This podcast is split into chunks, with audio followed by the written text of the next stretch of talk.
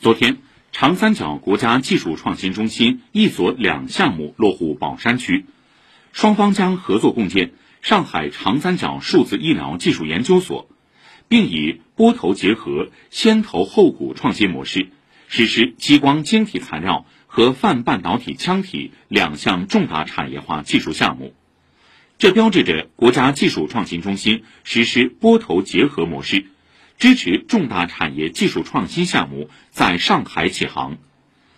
上海长三角数字医疗技术研究所是长三角国创中心在上海布局培育建设的首批专业研究所之一，